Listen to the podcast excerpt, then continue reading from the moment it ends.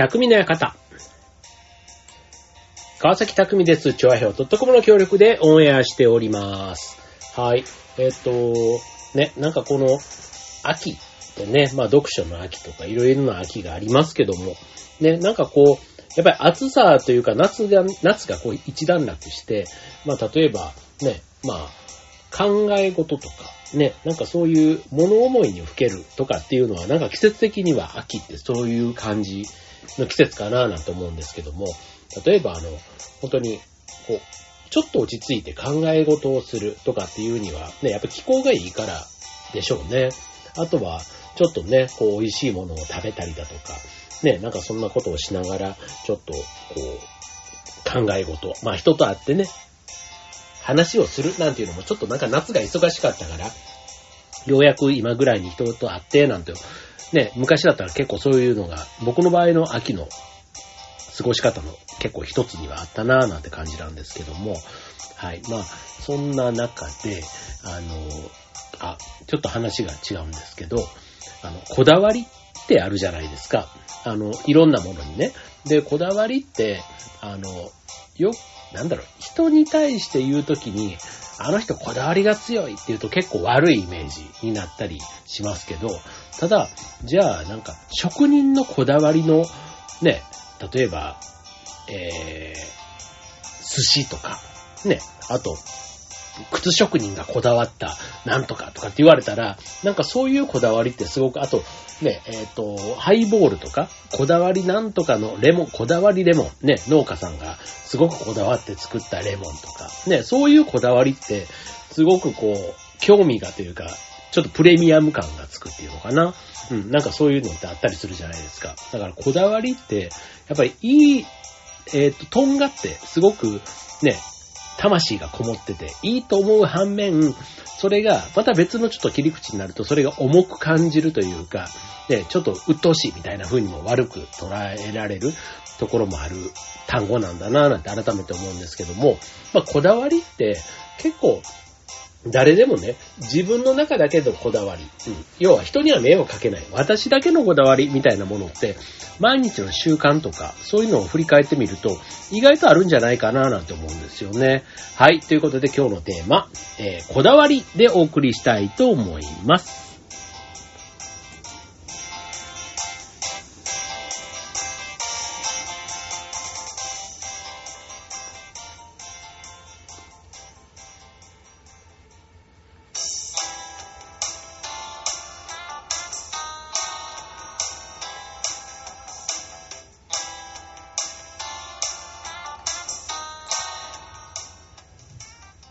はい。ということで今日のテーマは、こだわりということでお送りいたします。はい。まあ、こだわりね、なんか、あの、まあ、まず自分の場合で言ってみようかな。まあ、自分の場合で言ってみると、うん、まあ、例えば、えー飲みすぎた日に僕は風呂に、夜に風呂には入らない。まあ、朝風呂ってやつですね。よくあの、飲んだ時こそね、あの、外でね、酒臭かったり、まあ昔だったらタバコの匂いとかね、結構そういうのがあって、タバコ、ね、そういう匂いがあんのに、みたいなことはよく神さんには言われたんですけど、まあでも、まあタバコの匂いはまあちょっとさておき、まあ外から帰ってきてね、まああの、まあ季節も例えば、まあ今はまだちょっと涼しいからいいですけど、暑い時とかね、昼間汗かいて、そのまま夜ね、えー布団に入るなんて、みたいな感じは言われたんですけど、ただね、飲んだ時に、こうね、まあ風呂に入りたくない、のぼせたりね、まあ一般的にあんまり酔っ払ってる時に風呂には入らない方がいいっていうのはありますけども、まあそのね、逆に、えーどんな時でも絶対に風呂に入るっていうこだわりを、の人も一方でいると思うんです。はい。なんですけど僕の場合は、まあ、酔った時はね、もうあの、むしろね、風呂場で倒れてなんていう方が嫌だから、基本的には入りませんっていうこだわりとか、あとは最近で言ったら、そうだな、夜は炭水化物を食べないとか、ご飯とかね。まあでもね、ご飯は食べないんだけど、なんかね、ポテチとか最近だ、意味がないっちゅうねんね。もう、だからそれは何のこだわりかっつう話なんですけど、はい。あとはね、えーっと、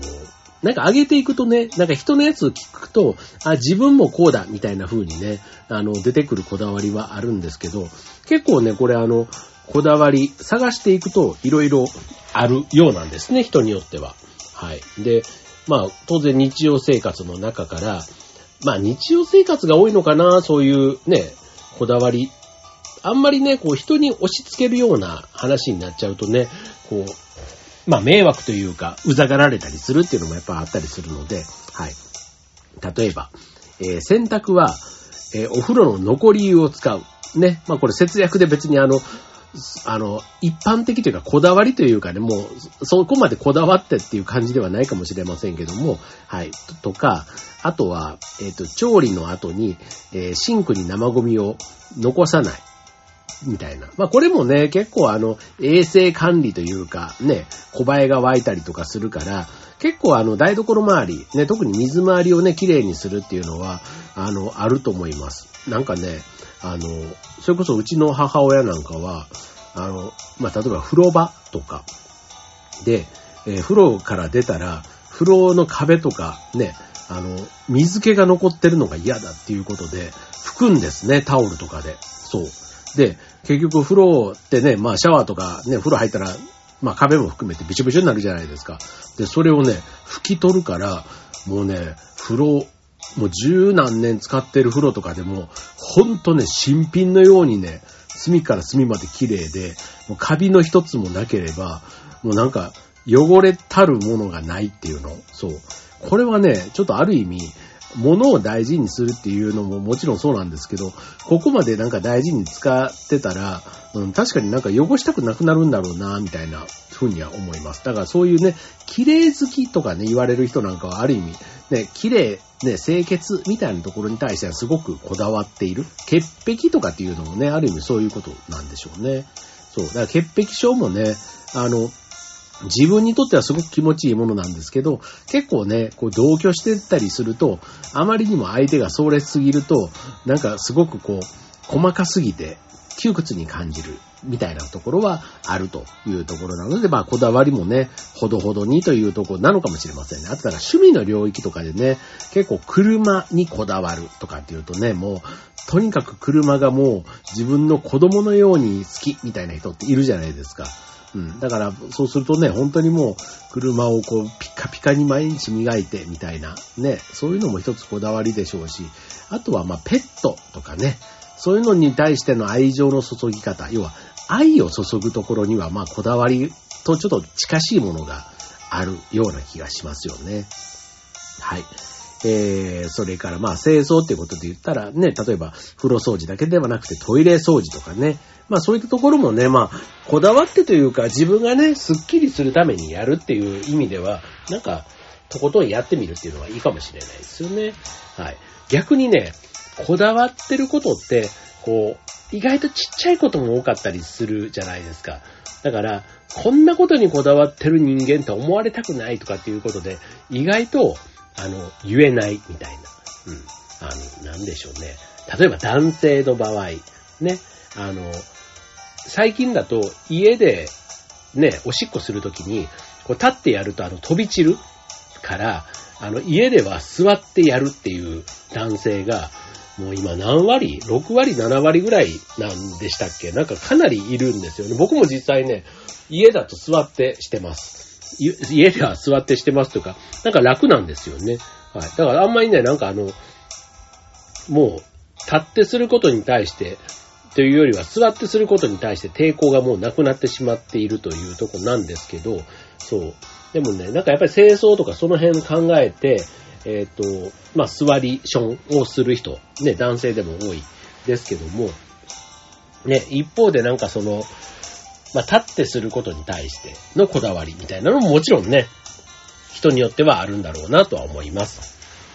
で、ただそういうことって、あの、こだわりなんですけど、やっぱ人に言えないものって割とこだわりの中ってあると思うんですよね。はい。で、あの、あとね、電車の中吊り？吊り革？吊り革の持ち方とかね。うん、あれね、僕ね、あの、ギューって持たないんですよ。要は、えー、第一関節で引っ掛けて持つっていうの？うん。だから第二関節以上で、とか、あと、えー、手のひらとかでこうギューッと握ったりみたいなことを昔からあんまりしたくなくって、で今でこそね、コロナとかのあれで、こうあんまりこうギュッと触る人少なくなってるみたいですけども、そう指先でね、こう引っ掛けてっていう感じで持つのが、こだわりというかありますよね。まあこれぐらいだったらね、聞かれればそう言う、言っちゃうなっていうふうに思うんですけども、意外とね、さっき言ったその自分が子供、小物のように思われるとかね、え、なんでそんなこと？っていうふうに言われるのが、っていうので、なかなかこう言えない人いると思うんですけど、じゃあちょっとご紹介すると、うんと、え、っと、はい、財布の小銭、えー、少なくしたくて、お釣りが少なくなるように支払いたくなる。うん。これね、ありますね。まあ、あの、小銭にもね、例えば、10円玉が5枚入ってて、50円として使えるときなんかは、ね、目の前に50円玉があるんだけど、その奥の、えー、銅色の、ね、えー、10円玉を、あえて50、あ、5枚つまんでしまうときとかね。うん。確かに財布はね、小銭入れなんかはね、そう、なんかのね、人からこう、立て替えた分をね、まとめてこう返してもらった時なんか、異様に小銭入れがパンパンになる時とか、ありません？なんか。僕半年に2回ぐらいたまにね、そういう瞬間に出くわすことがあるんですけど、そう、もう小銭をとにかく減らしたくてね、一生懸命こう使うんですけど、うん、なんかさすがにね、あの、100円と10円とね、1円とかで、まあ、20枚とか出すのはちょっとさすがにちょっと大人なんで恥ずかしいなと思うんですけど、結構15枚以内、12、3枚だったら、ちょっとね、100円玉と10円玉でちょっと細かくてすいませんなんて言いながらね、出しちゃうかな、みたいな。うん。だからね、なんかその小銭を減らしたくなる気持ち、わかりますね。自分もその境遇に出くわしたら、もう自分の中と、あとはもうほぼほぼ一生会うことでないであろう、この店員さんとの間の、あの、やりとりですと。もうものの、ね、時間で言ったら15秒、20秒、もうかからない話ですから、あそこね、一瞬ちょっとごめんっていう感じでやってることはありますね。はい。次。えー、電車のシート。えー、空いていれば必ず端の席に座る。まあ、うん。僕もそうですね。これ、ね、これこだわりなんですかね。なんか修正？習慣？なんかその方がね、あの、隣に人がいない方がいいから端に座りたくなるっていうことなのかななんて思いますけどね。はい。で、えー、続いて、これちょっとあんまりね、僕共感できないんですけど、えー、服の値札をすぐ捨てられない。うん。だから要は、えっと、あ、まあ、どんな服かにもよりますよね。うん。いや、例えばね、あの、まあ、普段ユニクロとかだったりしたら別にそれを別に飾る人いないと思うんですけど、なんかこう、ビトンのスーツみたいなね、もうそれこそ10万とかじゃ収まらない、ちょっとボーナス1回分ぐらいつい込んじゃったみたいなね、みたいな、そんな買い物をしたら、ちょっとそのレシートみたいな。まあでも、今はどうでしょうね。そういったものを、ね、いずれゴミになるやつなんかは、なんか写真で撮る人の方が多いのかなっていう気もしますね。はい。まあ、写真で、あの、そうやって残しとけば、まあまあ、それもね、そんなに多分見返すことってほとんどないと思うんですけども、はい。まあそんな。ね、次。えー、新幹線で移動するとき、ね、富士山を見るために、えー、見える側に座る。はい。どうでしょう。えー、要は、えー、あれ新幹線って基本的にね、二人席と三人席で真ん中にこう通路があるじゃないですか。で、二人席の方が、まあ、富士山が見える側なんですよね。そう。だから、えー、まあ、東京行くときにも、大阪の方行くときにでも、うん、そう。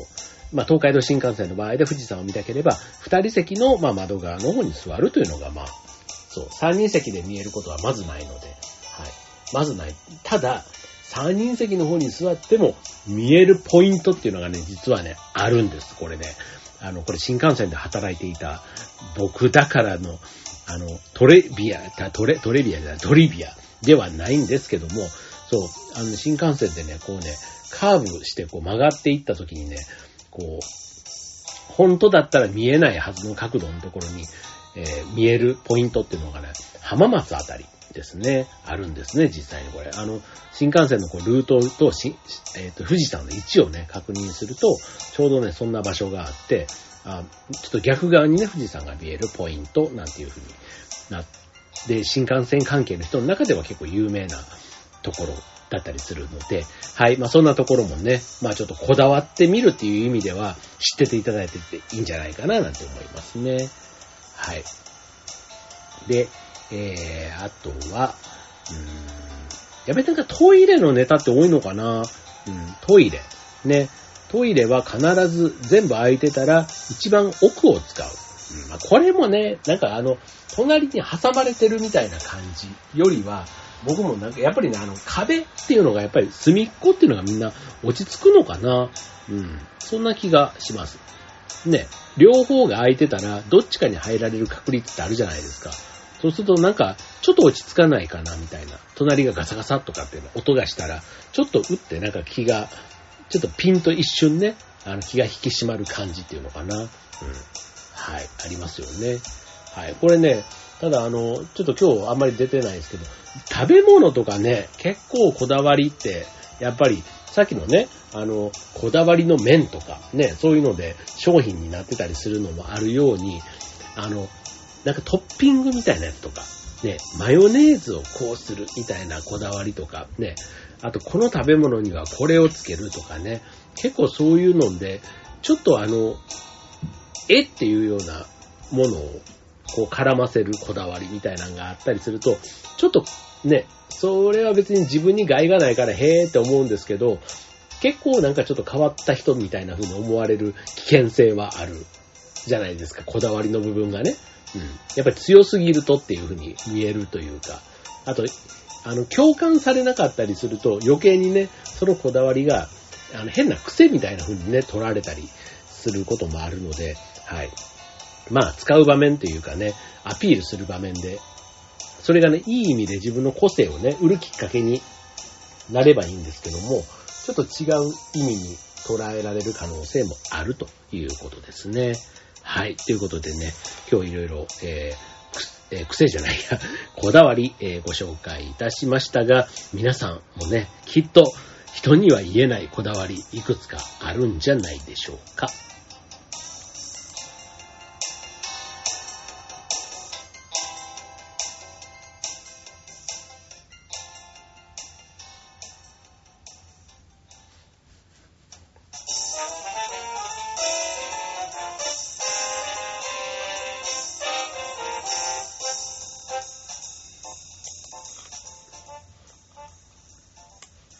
はい、ということで、えー、今週のテーマは、こだわりということでね、まあ、特にあの、まあ、こだわりの中でもね、人には言えない自分だけのね、こだわりって意外と持ってる人多いんじゃないかなっていうところでしたが、はい。まあ、そういうこだわりって大体ね、ちょっと、ちょっと恥ずかしいみたいな、ね、えー、癖とまでは言わないですけど、うん、なんか、あの、ありますよね。うん。うん。なんだろう、あとは考え方とかね。そう、考え方もまあ一つこだわりとして結構あの、またそれがね、あんまりにもくどかったりするとね、結構嫌がられたりもするので、まあこだわりもね、出す、それを発揮する時と場というか、それをちょっと考えた方がいいなっていうところはあると思います。はい。まあ、でもね、僕もね、まあ、これ年取ってきて、きたら、どう？って言うと、やっぱなんか若い時の方がね、そのこだわりの度合いって強かったんじゃないかなと思うんですよね。なんかむしろ年を重ねるごとに、なんかこだわりが薄れてきたわけではないんですけど、なんかいろんなことに対して、こう柔軟、寛容になったっていうのかな。うん。っていう気はします。なんか、そういう意味では昔の方が絶対服だったらこれとかね、靴だったらこうしたいとか、なんかそういうのがすごくあったなって気がしますけども、はい。まあ、それがいいのか悪いのかですけどもね。はい。まあ、ただね、あの、やっぱりお店とか、なんか自分のブランドとか、ね、芸術とか音楽とかね、なんかそういうことを突き詰めてやってる方っていうのは、やっぱりこだわりをすごく重んじて、ね、そこを信じて突き詰めていってもらった方が、きっとね、自分は、に、が後悔しないというか、ね、いい結果を残せるんじゃないかな、っていうふうに思います。はい、ということで、ね、あの本当だったら、ね、最近ね、ようやくね、ハロウィンっぽいものを街の中でたまに見るようになりました。やっぱお店では売ってるんですね。ちょっと先週、ね、あんまりハロウィンらしさが感じないなって話しましたけど、あ、ちゃんとあるんだっていうのをね、最近ちょっと実感しています。はい、えー、ね、えー今週末はね、3連休で、ね、あの、シルバーウィークなんでね、まあちょっと今年はあんまり並びが、日の並びが良くないですけども、はい。ただ3連休とね、来週、まだ祝日もあったりするんで、結構ね、これからあの、えー今週ね、まだ、えー水曜日、木曜日、ね、まだ週末ありますけども、はい、それを乗り切ったら、ね、あの、休みがあるというところで。はい。ということで、まあちょっと過ごしやすいね、季節になってきました。ね、皆さんもね、あの、元気にね、楽しい秋を過ごしてください。はい。ということで、今週の匠のやかった、ここまで。バイバーイ。